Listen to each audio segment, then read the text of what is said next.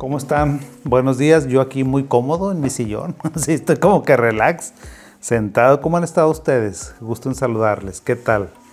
¿Cómo va la vida? ¿Qué dice la familia? ¿Cómo están las cosas? ¿Qué dice el jefe? ¿Qué dicen los abogados? ¿Qué dice todo en la vida? Fíjense que dentro de la psiquiatría, yo no me acuerdo haber hecho un programa de psiquiatría legal, pero lo voy a hacer. Y entonces dije, ¿de qué vamos a hablar? Pues vamos a hablar de psiquiatría médico legal. ¿Ustedes sabían? Así, ¿sabías que dentro de la psiquiatría hay una subespecialidad que se llama psiquiatría legal? Pues bueno, fíjense que eso es una ciencia, la, psiquiatría es una rama de la medicina muy amplia. Y dentro de esta amplitud de la que presumimos, porque no es para otra cosa, hay un área muy especializada que es de psiquiatría legal. Y, la psiquiatría legal es una ciencia muy poquito entendida, pero súper poquito. O sea, y más es una ciencia muy satanizada. Y fíjense que quería hablar sobre este tema pues porque me dio coraje, o sea, me dio coraje con una pobre mujer que conozco yo desde hace un chorro de tiempo, como desde el 2013 creo la señora, y luego pues que me habla la mamá.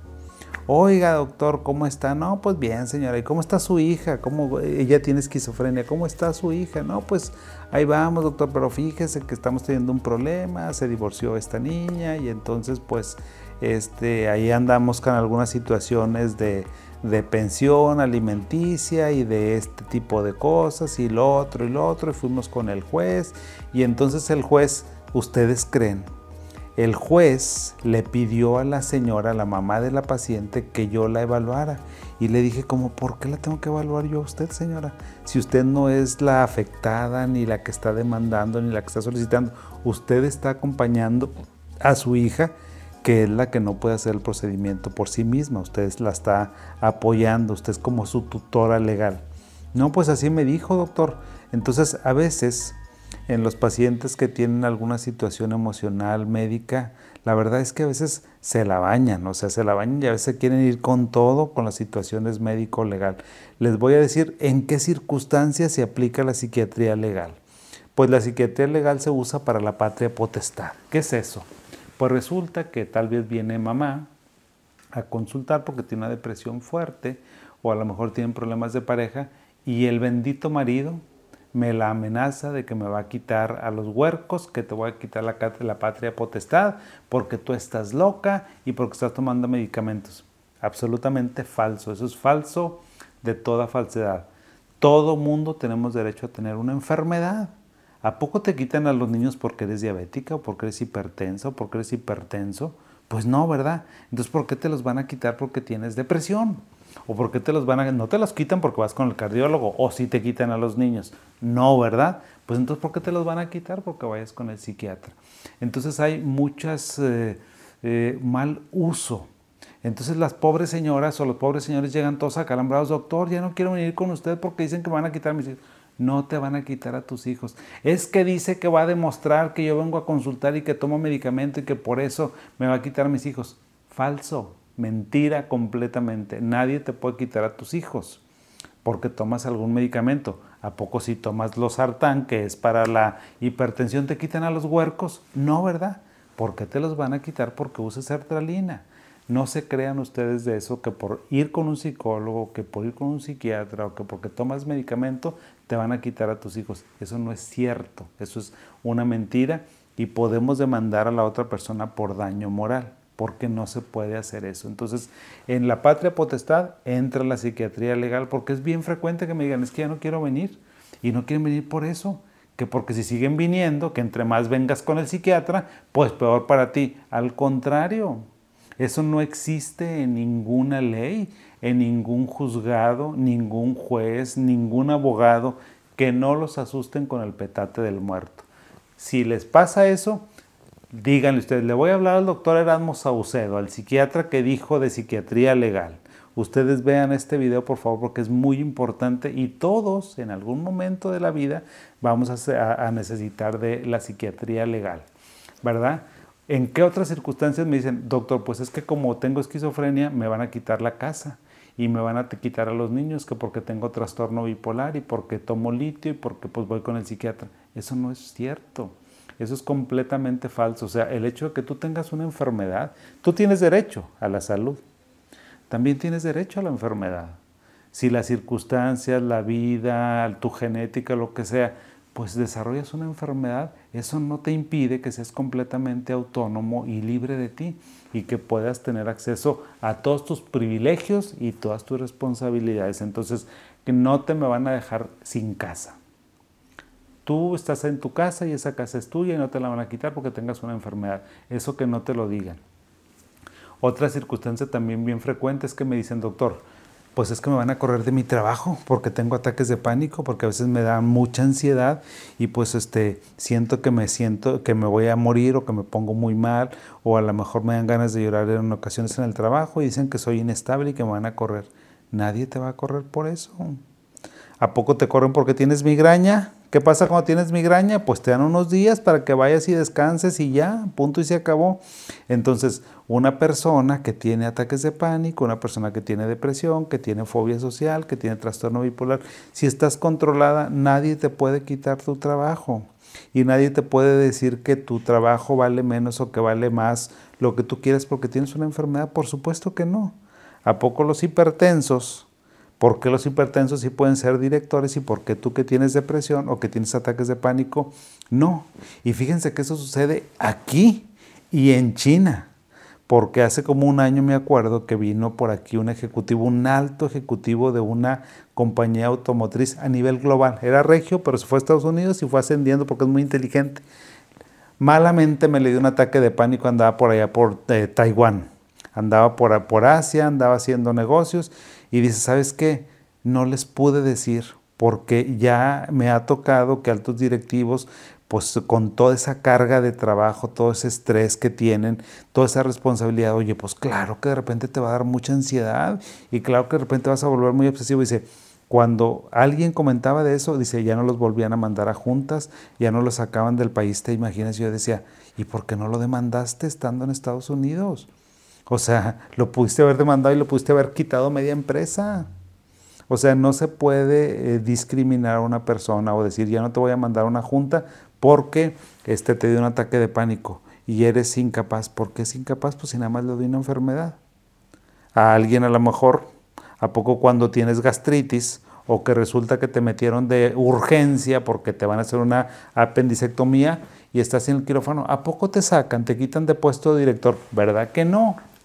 ¿Por qué te tienen que quitar con lo de psiquiatría?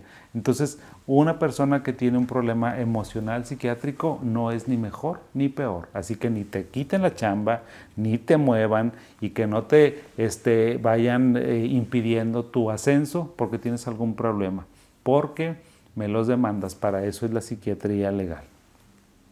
¿En qué otras circunstancias se usa psiquiatría legal? Pues resulta que tienes un hijo que tiene 20 años y a lo mejor tú tienes 45, 50 años, pero tienes una pensión. O sea, a lo mejor estás en alguna, alguna seguridad social y tú tienes una pensión. Y bueno, pues a lo mejor eh, ya las circunstancias de la vida hizo que tuvieras un problema, falleciste y la pensión pasó a la señora, pasó al señor. Pero estás con la mortificación, estás con el Jesús en la boca porque tienes un hijo con esquizofrenia, un hijo con autismo, un hijo con retraso mental y dices, ¿qué va a ser de esta criatura? Pues si no se puede valer por, él mismo, por ella misma. Bueno, la eh, pensión que tiene se le puede traspasar a una persona siempre y cuando sea legalmente no autónoma.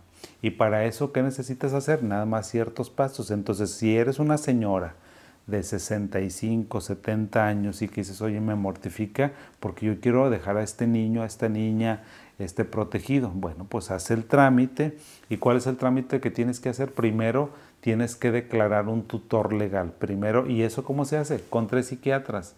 Así que no te, no que no te asusten y que te digan, es que no se puede, no, sí se puede. O sea, jurídicamente se puede, necesitas tres evaluaciones que te digan que tu hijo, tu hija tiene una esquizofrenia o que tiene trastorno bipolar muy severo o que tiene retraso mental o que tiene autismo y que pues no se vale por él mismo, por ella misma y entonces le vas a trasladar tu pensión. Y eso se puede, nada más me encuentras tres dictámenes de tres psiquiatras diferentes. ¿Por qué se piden tres? Porque eso es lo que pide un juez ¿Para qué? Pues para que, oye, en todos lados se cuecen habas, ¿sí o no? Pues a lo mejor yo estoy de acuerdo con el juzgado, estoy de acuerdo con el paciente o algo, entonces necesitamos tres personas que dictaminen que esa persona sí necesita un tutor.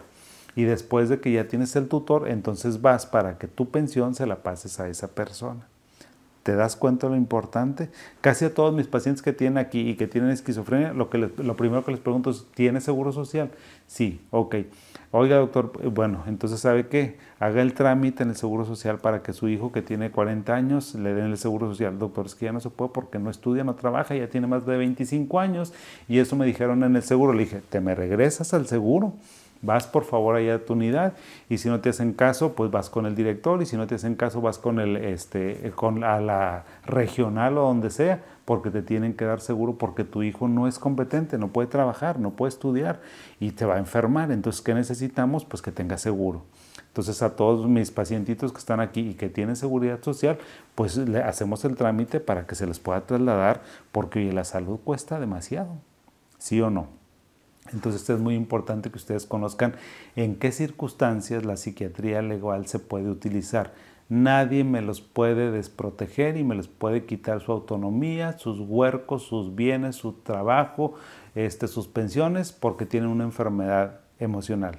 Eso es discriminación y eso no se puede y eso no se vale, aunque te asusten con el petate del muerto y el pelado te dice, te voy a quitar a los huercos porque tienes depresión. Mira, cuéntaselo a quien más confianza le tengas, o sea, a mí. no, no es cierto. O sea, cuéntenlo por favor por ahí, pidan asesoría y claro que no va a suceder nada de esto. Entonces, en estas circunstancias podemos utilizar la medicina, la psiquiatría legal para que los ayude, para que los apoye. También en algunas otras circunstancias se puede utilizar una última, te voy a decir, es en las herencias. ¿Cuántas veces no hemos visto que hay viejitos que a lo mejor ya están muy grandes y los hijos se andan peleando lo que tienen y me los quieren despojar de todo. Y entonces a veces quieren declarar al señor o a la señora, pues que tiene Alzheimer o que ya no son competentes para quitar sus bienes. Eso no se puede. Señor, señora, si me estás escuchando, eso no se puede, eso es ilegal y en caso de que sí tengan alguna situación, la familia se tiene que poner de acuerdo, los hermanos, los hijos, lo que sea, y tienen que conseguir tres evaluaciones. Entonces no es tan sencillo como despojar a una persona de algún bien, ya sea eh, que tenga a lo mejor una persona ya eh, muy añosa o a lo mejor un paciente que tiene esquizofrenia muy severa o que tiene un trastorno bipolar muy grave o un retraso mental o un trastorno este neuropsiquiátrico que le impide eh, ser como autónomo y entonces lo quieren despojar de lo, que, de lo poquito, mucho que tiene, eso no se puede. Y aunque se haya podido, si lo hicieron, pues si se demuestra, te vas a meter en un problema legal muy importante. Entonces espero que este programa ustedes lo encuentren interesante. No es un programa así como del día al día, es como para que sepan en qué circunstancias sí se usa la psiquiatría legal y cuándo ustedes se pueden este, defender de alguna circunstancia, de algún comentario de esta naturaleza.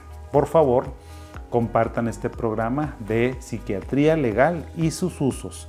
Síganos en todas nuestras redes sociales, compártanlo por favor, guárdenlo por ahí, escríbanme alrededor de eso, platíquenme su historia donde ustedes hayan visto este tipo de cosas y yo lo puedo comentar. Ya saben que en este mes de, de marzo, creo que lo que llevamos ahorita no hemos hecho así como que un programa de preguntas frecuentes, pero bueno, a veces sí lo hacemos, a veces no. Entonces yo me alimento de ustedes. Recuerden siempre compartir esta información y ustedes por favor retroalimentarme para seguir trabajando.